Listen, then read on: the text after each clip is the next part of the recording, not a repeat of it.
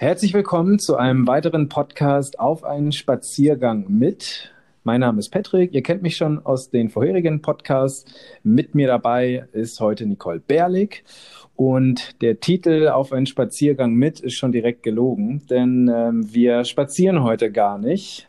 Corona hat uns da leider einen Strich durch die Rechnung gemacht. Eigentlich war geplant, dass wir schön in Obelgönne spazieren gehen mit unserem Gast heute. Ja, und jetzt haben wir nochmal kurz umdisponiert und sitzen hier mehr oder weniger nebeneinander, aber in drei unterschiedlichen Räumen. kurz zum Setting. Wir sind heute im Hasper Hanse Center am Wikingerweg in Hamburg mit unserem Gast zusammen und sitzen in drei unterschiedlichen Räumen, haben jeweils ein Handy auf dem Tisch stehen, über das wir uns sehen. Hallo. Das wird aber nicht mitgeschnitten und ihr hört uns ähm, über unsere Handys, mit denen wir den Podcast heute aufnehmen und probieren das jetzt heute einfach mal so. Man muss flexibel bleiben in diesen Zeiten und das probieren wir. Nicole, bevor wir gleich zu unserem Gast kommen, stell du dich doch gerne noch mal kurz vor. Ja, hallo, ich bin Nicole. Ich freue mich total, heute dabei zu sein. Ich bin nämlich so ein bisschen äh, zugelaufen zu eurem Team. Ich komme eigentlich aus dem Haspa Campus, aber wir haben schon ganz lange Kontakt. Seit Jahren begleite ich euch als Team mit meiner Kollegin zusammen bei Teamtagen und euren Chef Thorsten Zimmer auch bei allen Fragen, die es mal so zum Thema Team gibt. Und ja, freue mich jetzt auch mal beim Podcast dabei zu sein. Trommelwirbel, wobei eigentlich steht es ja schon in der Titelbeschreibung. Mit uns dabei ist heute Stefan Gwildes. Hallo Stefan. Moin zusammen in die Runde. Schön, dass du den Weg auf dich genommen hast, denn Stefan war so spontan und ist extra hierher gekommen heute, was ich super finde. In unserem heutigen Podcast geht es ja darum, dass wir unseren Zuhörern die Unternehmerpersönlichkeiten vorstellen. Und fang du doch einfach mal an, auch wenn viele dich kennen. Ähm, aber erzähl doch gerne nochmal für alle, wer bist du und wie ging das eigentlich bei dir damals los?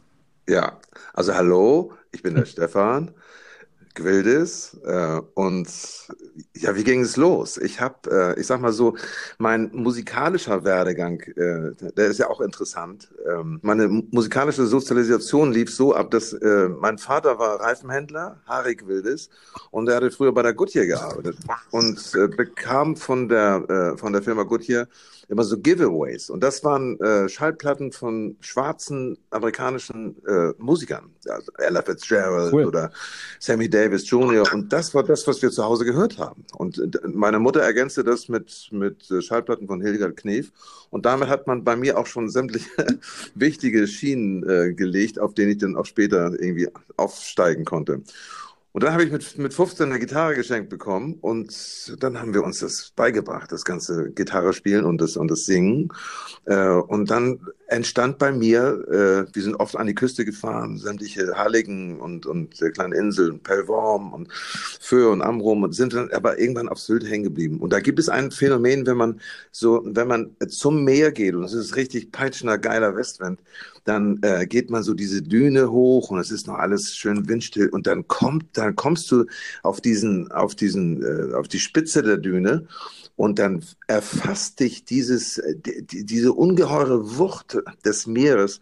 Und das war für mich immer einer der geilsten Momente, die ich überhaupt hatte. Und da ging bei mir so ein Schalter wurde umgelegt und ich hörte Musik, ganz einfach. Und da, als ich so 15, 16 war, da wusste ich, ich möchte in meinem Leben was mit Musik zu tun haben. Ich wusste aber nicht was. Ich, mein Wunsch war nicht, ich möchte jetzt ein äh, Jazzsänger oder Soulsänger werden, sondern ich wollte was mit Musik zu tun haben.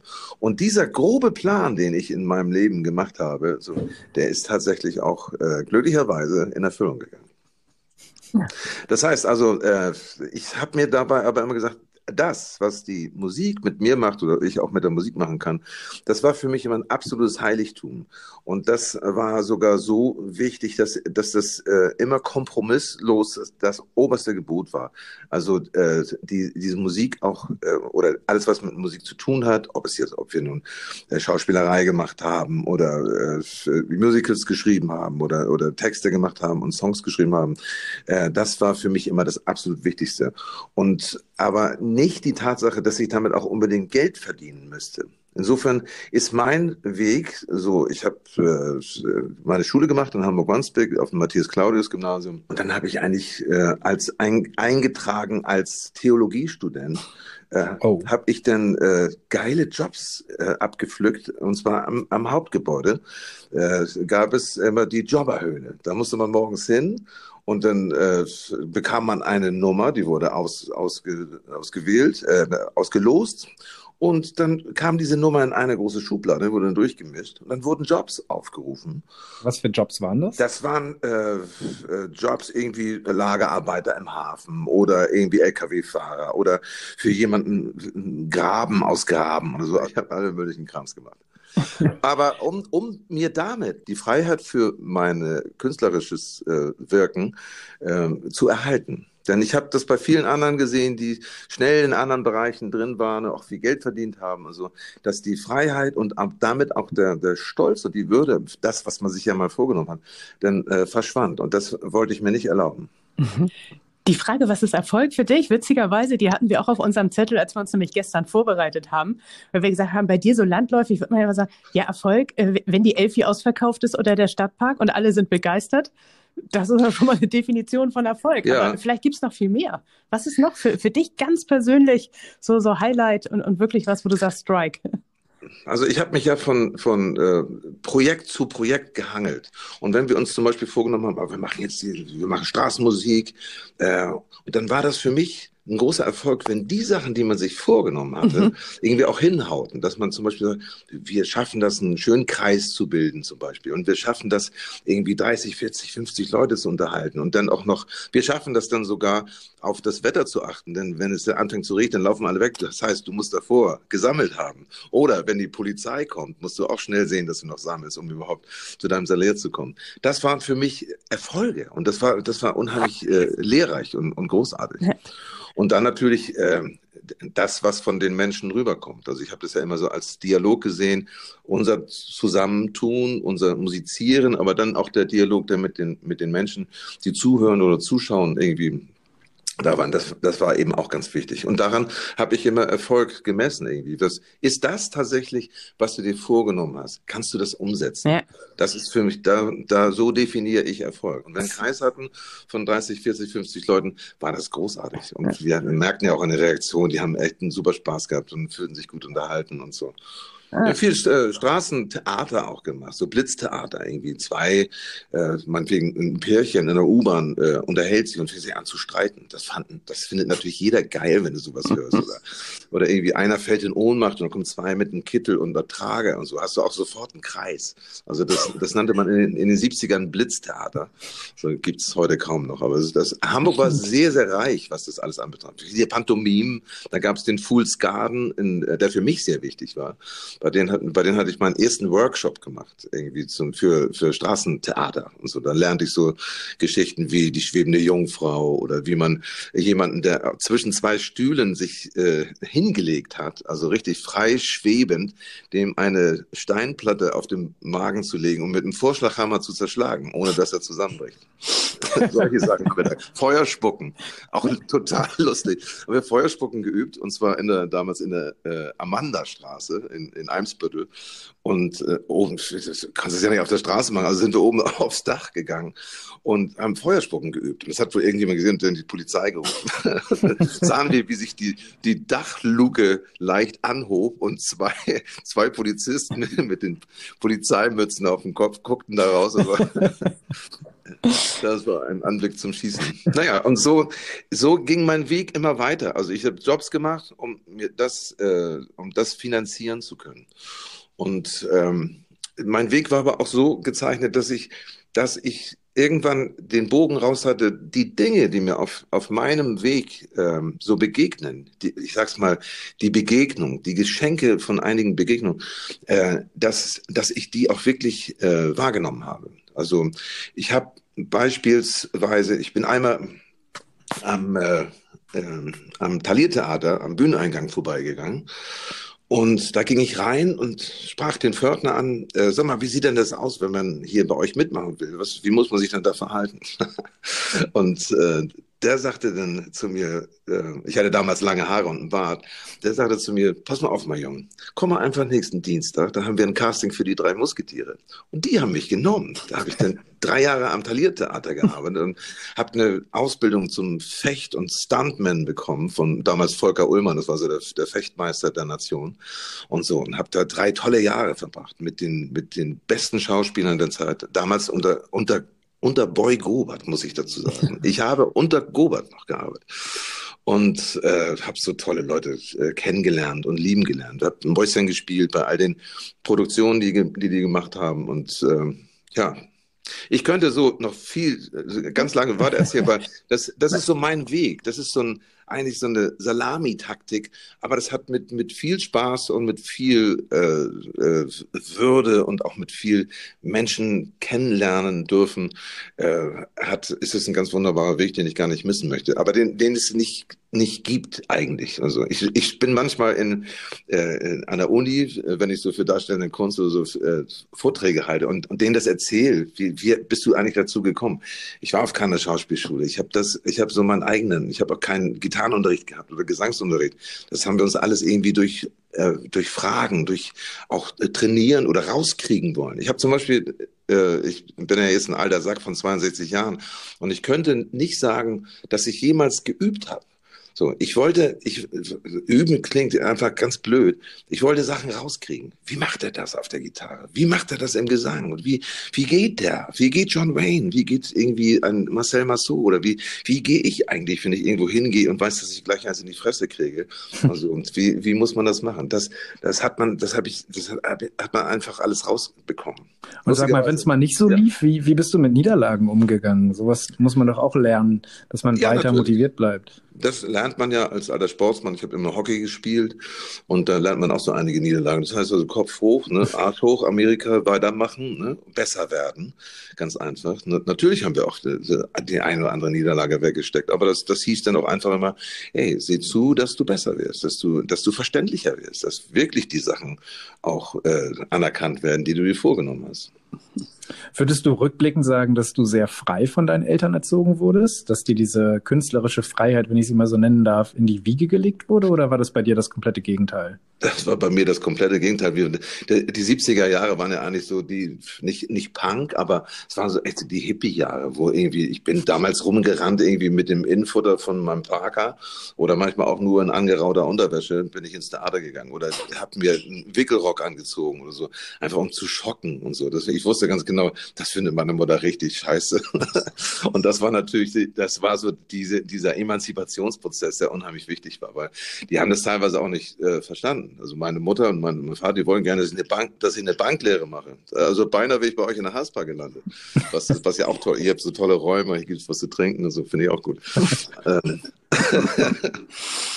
Und äh, aber das, das wollte ich nicht. Ich wollte, ich wollte meinen eigenen Weg gehen. Du hast einen Sohn? Ja. ja. Würdest du deinem Sohn empfehlen, einen ähnlichen Weg zu gehen wie dein? Und wenn ja, welchen Rat würdest du ihm geben? Ich, ich würde das ganz im, im Stormschen, im Theodor Stormschen Sinne, würde ich sagen, folge deiner Intuition. Storm war ja auch so einer, wenn der Hauke Hein beschreibt oder wie, wie er über ihn schreibt, dann beschreibt er einen Menschen, der intuitiv genau weiß, was er zu tun hat. Und das ist etwas, das würde ich jedem empfehlen. Das wäre für mich sogar ein Unterrichtsfach, was man einführen müsste. Mhm. Intuition lernen. Wie, was, wie ist deine Melodie in deinem Körper? Wie, was, was, was, was willst du? Das kann, glaube ich, jeder, jeder, der irgendwie allein, äh, alleine einschläft, äh, jeder kann, glaube ich, gut sagen, das ist jetzt gut, mhm. was gerade läuft. Und ich glaube, jeder kann auch sagen, das ist jetzt alles ganz scheiße wenn du irgendwie mal ganz allein bist und, und darüber nachdenken und so. Viele Menschen sagen das nicht immer, aber viele Menschen wissen das eigentlich auch mhm. in, intuitiv. Und ich glaube, viele wissen auch, äh, was das Richtige für sie ist. Mhm. Und das ist etwas, was ich, was mein Vater mir auch mitgegeben hat. Ja. Sagt man ja auch, wer gut auf seine Intuition hören kann, trifft so mit die besten Entscheidungen. Ne? Ja, ich. Und da ist zum Beispiel, wo wir gerade auch bei, bei meinem Sohn Friedrich, der jetzt äh, 17 wird, sind das ist ein unheimlich begabter Bursche. Der kann, der kann klasse singen, der intoniert gut, hat ein gutes äh, Stimmenverständnis. Er hat, mir neulich auf dem Piano was vorgespielt. Woher hast du das denn? Ja, das hat er sich irgendwie aus dem Netz äh, gezogen und irgendwie sich da äh, antrainiert. Unfassbar, irgendwie echt super begabt. Und meine, meine Frau sagte mir, oh Mensch, der muss unterrichten, der sollte unterrichten. so, und, und ich sage, ey, wenn er das wirklich will und zu mir kommt, äh, Stefan oder Papa, äh, ich will Schlagzeugunterricht nehmen, wäre ich der Letzte, der sagen würde, nee, nee, nee, das kommt ja gar nicht in Frage. Du sollst auch mal, du sollst mal besser haben als ich, als wie ich. Ne? Und lernen was Vernünftiges, ne? und lernen was Vernünftiges, ne? Lernen was Vernünftiges, mach eine Lehre bei der Haspa und werd da, äh, äh, nein, äh, wenn er selber, das ist das, was ich gelernt habe, äh, wenn, wenn man selber die Hummeln im Arsch hat, dann bist du von niemandem, kann dich niemand bremsen. Man hört ja, wenn du so erzählst von deinem Werdegang, unglaublich viel Frei Freiheitsdrang, Unabhängigkeit raus. Und wenn man ja. jetzt aber so guckt, wenn, wenn du mit größerem Tross unterwegs bist, du, du machst ja auch nicht alles alleine. Du, du bist ja auch als Unternehmer und für, für einen ganzen Haufen Leute auch quasi mitverantwortlich, die dann in, in Lohn und Brot sind. Wie gehst du denn damit um? Da sind ja sicherlich auch mal Grenzen von der Unabhängigkeit und dem Freiheitsdrang. Allerdings, ich bin immer wieder an so, an so Punkte gekommen, wo ich merkte, irgendwie, oha, das ist hier, du hast das, was du eigentlich wolltest, das hast du mittlerweile längst verloren irgendwie, weil du in so einer Mühle so drin steckst, dass du jetzt so reagieren musst. Du musst jetzt 45 Tage eine Tour machen und so.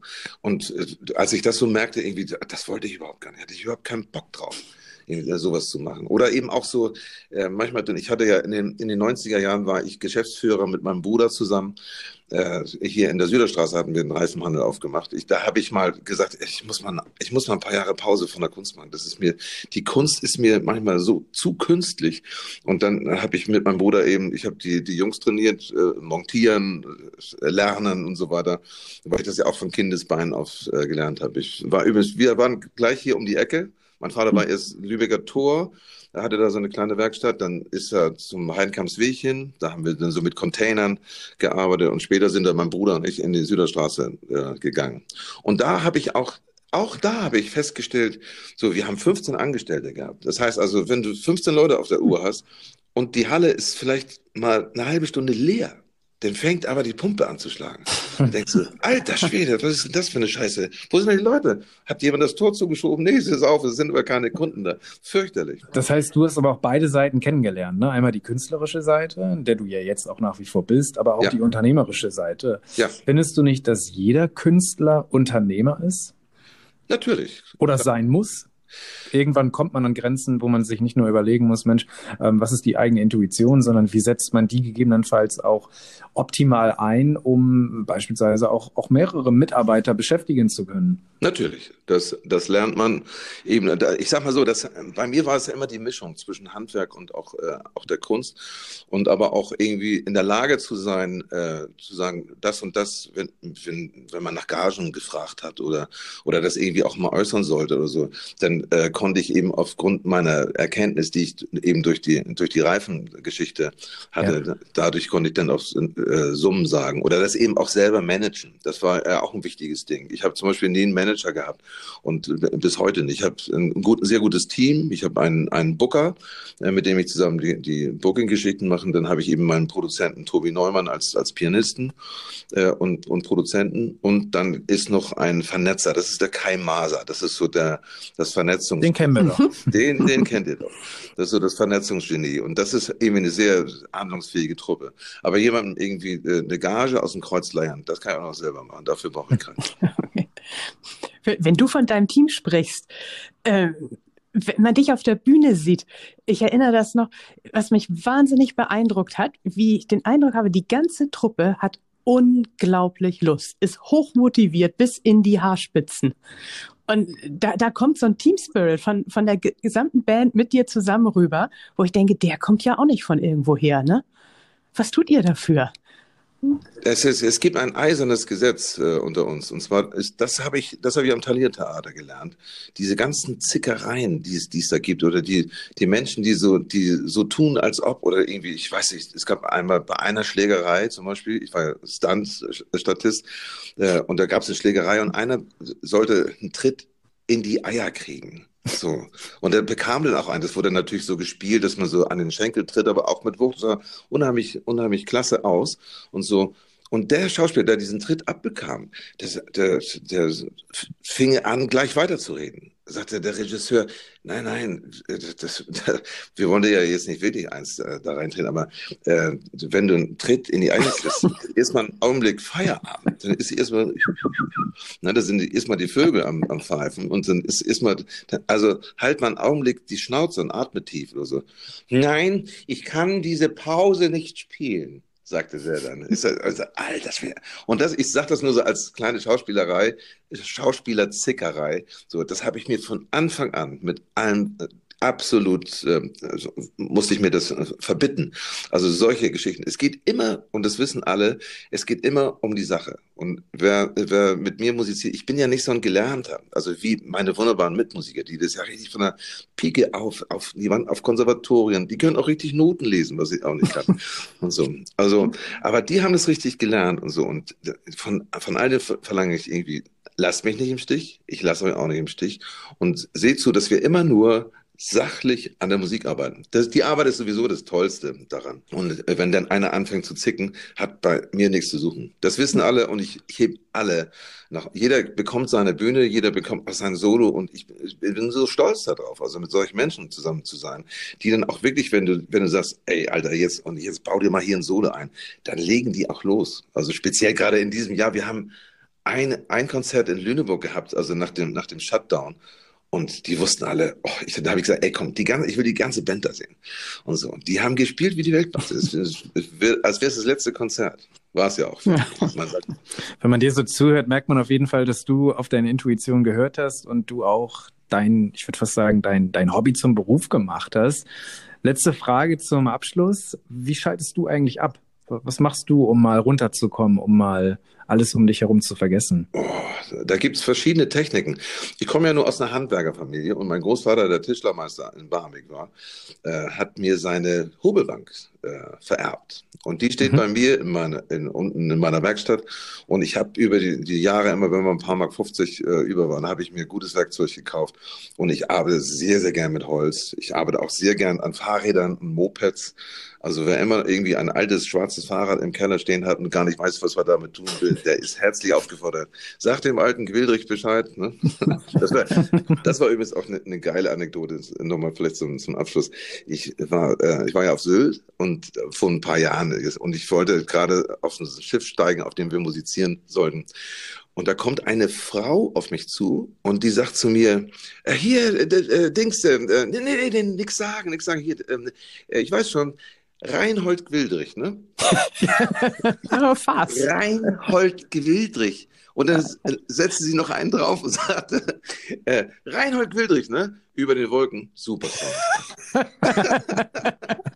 ist das geil? Die hat alles durcheinander gekriegt. Reinhold Beckmann könnte man sagen. Oder Reinhard Fendrich, das würde auch gehen. Eigentlich meine sie Reinhard May. Aber, aber du hast gewusst, du hast es weit gebracht. ja, da wusste ich. Nein, ich wusste, dass ich das weit gebracht habe, als mir eine, eine gute Freundin äh, eine SMS schickte und, und darin schrieb, Stefan, du hast es geschafft. Sie spielen nicht bei Rewe. oh, Patrick, ich glaube, das ist heute nicht mehr zu toppen. nee, bin ich bei dir. Ach, schön. Stefan, vielen, vielen Dank für deine Zeit, für deine inspirierenden Worte. Ähm, Finde ich toll. Danke dir. Ich danke euch vielen Dank. Bis zur nächsten Folge. Hoffentlich dann wieder draußen. Bis dahin. Bis dann.